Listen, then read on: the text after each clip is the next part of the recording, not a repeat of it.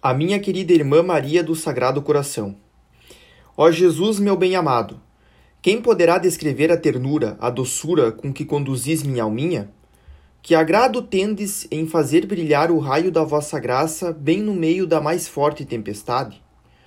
Jesus, a tempestade rugia forte em minha alma desde a bonita festa do vosso triunfo, a radiosa Páscoa quando num sábado do mês de maio, pensando nos sonhos misteriosos que às vezes são concedidos a certas almas, estimava serem eles um consolo bem agradável, mas não os pedia.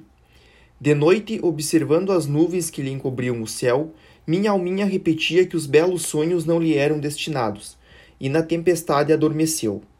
No dia seguinte, 10 de maio, segundo domingo do mês de Maria, Talvez fosse aniversário do dia em que a Santíssima Virgem se dignou sorrir para sua florzinha.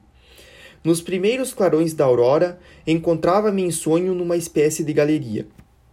Havia muitas outras pessoas, mas afastadas. Só Nossa Madre estava perto de mim. De repente, sem ter percebido como tinham entrado, vi três carmelitas cobertas com suas capas e grandes véus. Pareceu-me que vinham encontrar Nossa Madre mas compreendi claramente que elas vinham do céu. Do fundo do meu coração gritei: Ah, como ficaria feliz de ver o, o rosto de uma dessas carmelitas! Nesse momento, como se minha oração tivesse sido ouvida por ela, a mais alta das santas aproximou-se de mim. Caí de joelhos. Ó oh, felicidade! A carmelita levantou seu véu, ou melhor, o tirou e pôs sobre mim. Reconheci sem a menor hesitação a venerável Madre Ana de Jesus, fundadora do Carmelo na França.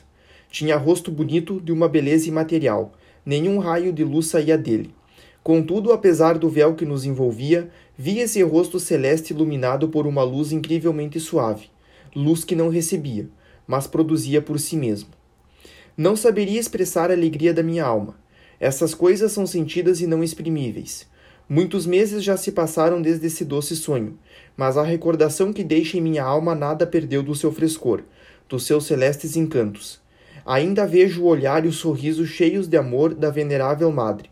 Parece-me sentir ainda as carícias que ela me fez. Vendo-me amada com tanta ternura, atrevi-me a dizer: Ó oh, madre, suplico-vos, dizei-me se Deus me deixará ainda por muito tempo na terra. Virá ele buscar-me logo?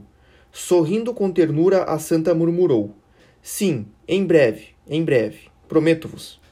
Madre, acrescentei, Dizei-me se Deus quer mais alguma coisa de mim além das minhas pobres pequenas ações e dos meus desejos. Ele está contente comigo? O rosto da santa revestiu-se de uma expressão incomparavelmente mais terna do que na primeira vez que me falou.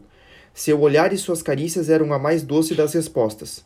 Disse-me, porém: Deus não pede mais nada a vós. Ele está contente, contentíssimo. Após ter me acariciado com um amor maior do que o da mãe mais terna para um filho, via afastar-se. Meu coração estava alegre. Lembrei-me das minhas irmãs e quis pedir algumas graças para elas. Aí acordei. Ó Jesus, a tempestade não rugia então. O céu estava calmo e sereno.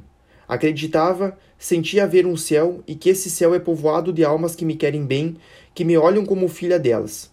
Essa impressão permanece em meu coração, tanto mais que a venerável Madriana de Jesus era-me até então absolutamente indiferente. Nunca tinha invocado e só pensava nela quando falavam dela, o que era raro. Quando compreendi até que ponto ela me amava, que eu não lhe era indiferente, meu coração se desfez em amor e gratidão, não apenas para com a santa que me visitara, mas ainda para com todos os bem-aventurados do céu.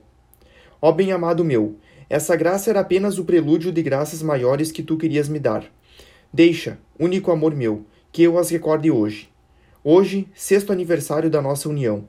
Ah, Perdoa-me, Jesus, se disparo quando relatar novamente meus desejos, minhas esperanças que alcançam o infinito. Perdoa-me e cura minha alma, dando a ela o que espera. Ser tua esposa, ó Jesus, ser carmelita, ser pela minha união a ti a mãe das almas, deveria ser-me suficiente, mas não é. Sem dúvida, esses três privilégios formam minha vocação: carmelita, esposa e mãe. Todavia sinto em mim outras vocações, a de guerreiro, a de sacerdote, a de apóstolo, a de doutor, a de mártir. Enfim, sinto a necessidade, o desejo de realizar para ti, Jesus, as mais heróicas obras. Sinto na minha alma a coragem de um cruzado, de um zoavo pontifício. Queria morrer num campo de batalha pela defesa da Igreja.